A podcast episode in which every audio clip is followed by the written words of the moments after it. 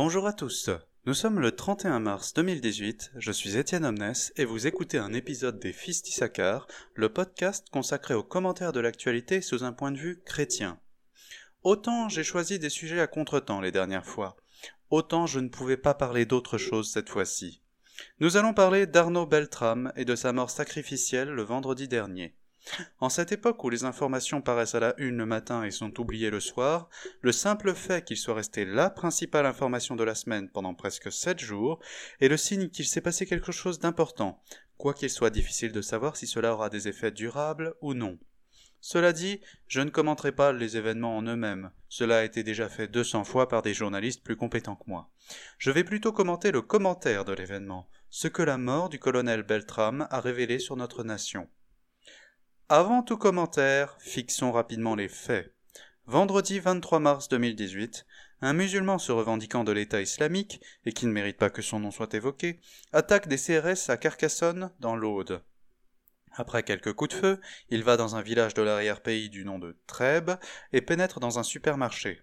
Il prend en otage cinquante personnes, en abat deux. Lors des négociations, il accepte qu'un lieutenant-colonel de gendarmerie prenne la place d'une femme qu'il détenait en otage. Plus tard, le GIGN intervient alors qu'il entend des coups de feu. Bilan de l'attaque au total, 5 morts, 13 blessés. Voilà pour ce qu'en raconte le monde. Nous avons déjà connu des attentats. Nous avons connu des attentats islamistes. À chaque fois, les terroristes gagnent une sorte de notoriété malsaine qui fait donner leur nom à ces événements, comme on donne des noms de généraux à nos places. Ainsi, les attentats de Charlie Hebdo ont fait accéder les frères Kouachi à la célébrité. L'hypercachère est la gloire de Koulibaly. Nice, celle de Boulel, et Salah Abdeslam est devenu le Hercule des terroristes à travers les fusillades de Paris. Mais il n'en sera pas ainsi pour les attentats de l'Aude. Pour la première fois depuis 2015, le nom d'une victime est passé largement devant celui du terroriste. Le sacrifice du chrétien a supplanté largement celui du djihadiste. Mais je m'avance un peu. Autre chose que l'on n'avait pas vu depuis 2015. Notre nation était unie. Il n'y a pas seulement l'hommage national, il y avait réellement une sorte de consensus surnaturel de tous les acteurs possibles et imaginables. Il, était juste impossible de ne pas ressentir du respect et de l'admiration pour le geste d'Arnaud Beltrame. J'en veux pour preuve. Un des membres de la France insoumise, précédemment candidat aux législatives, a eu la, la malheureuse idée de se réjouir férocement de la mort du gendarme. En temps ordinaire, ce genre de paroles mauvaises ne déclenche pas de réaction. Et cette fois-ci, il a été condamné en moins de deux jours à un an de prison avec sursis.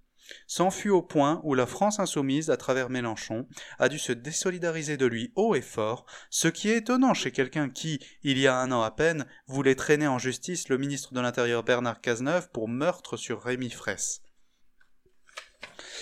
Pour les autres attentats, on oubliait les noms des victimes et on ne parlait que de celui du terroriste. Pour les autres attentats, il n'y avait aucun semblant d'unité nationale. Pour les autres attentats, on pouvait se réjouir de la mort des policiers en toute impunité mais pour celui-ci, ce n'est pas un attentat comme un autre. Il est très intéressant de voir les mots et les formules d'hommage qui ont eu lieu d'un bord à l'autre. Premièrement parce que dans une vision du monde strictement séculière, qui n'accorde pas d'attention à ce qui est transcendant, la mort de Beltrame est inutile et vaine. En sens contraire, tous les Français l'ont considéré héroïque et digne d'admiration.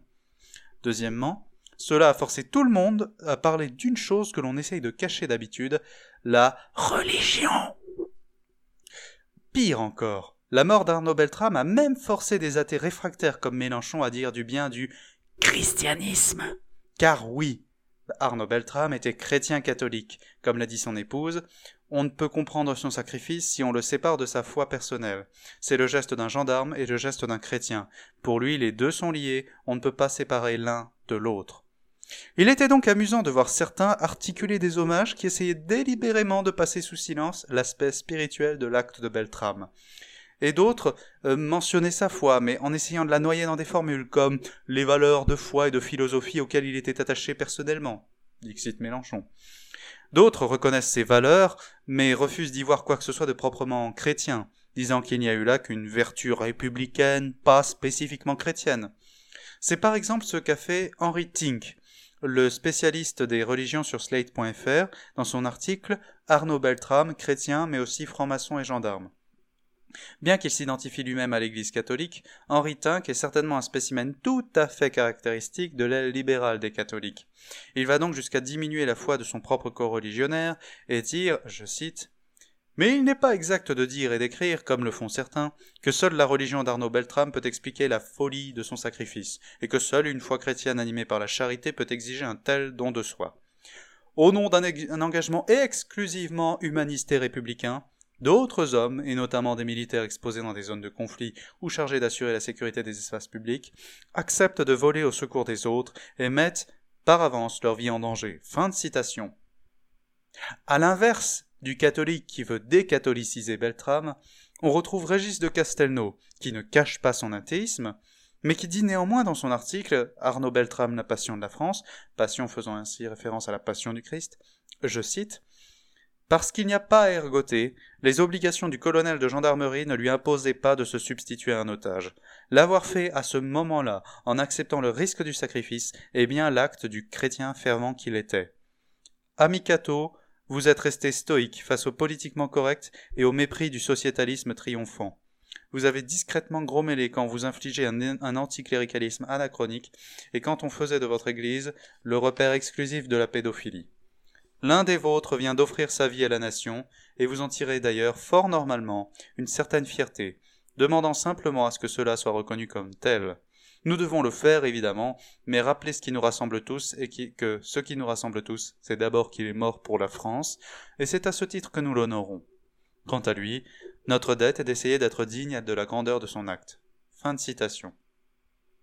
Nous avons donc eu des catholiques qui insistaient sur l'aspect républicain de son sacrifice, des athées qui honoraient la caractéristique chrétienne de celui-ci, et plein d'autres au milieu qui tâchaient d'honorer convenablement l'homme sans prononcer le mot en Christ.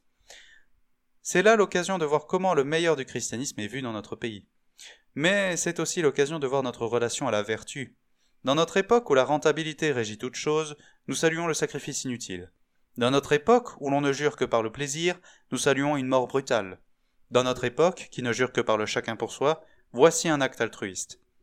C'est le signe que quel que soit le discours de notre bouche, nos tripes nationales sont encore sensibles à la beauté, à la grandeur, à la vertu d'un sacrifice chrétien. Nos philosophes nous ont implanté des idées venimeuses, mais nos tripes à tous semblent très réceptives aux actes chrétiens. Alors je considère ce grand mouvement d'hommage comme un gros, grand, beau, gigantesque encouragement. Cessons de regarder notre pays comme irrécupérable. Une nation qui a vraiment le plaisir pour Dieu, serait-elle capable de pleurer Arnaud Beltrame? Cessons de la considérer comme essentiellement hostile au christianisme. Regardez Beltrame. Par sa mort, par sa vie chrétienne, il a fermé la bouche des accusateurs et attiré la louange de tout le monde. Si l'on attaque le christianisme aujourd'hui, c'est à cause de ses échecs, pas à cause de sa substance. Donnons à notre époque davantage de vie chrétienne, davantage de témoignages comme celui de Beltrame, et même le plus farouche de nos opposants finira par dire L'enseignement du Christ est digne de respect. C'était un épisode des Fils d'Issachar. Si cela vous a plu, merci de le partager afin de nous aider à faire connaître ce podcast. Vous nous retrouverez la semaine prochaine pour un épisode commenté cette fois par Timothée Davy, et je sais qu'il va le faire parce que je vais le harceler de messages pour être sûr qu'il le fait cette fois-ci. Je vous dis à tous.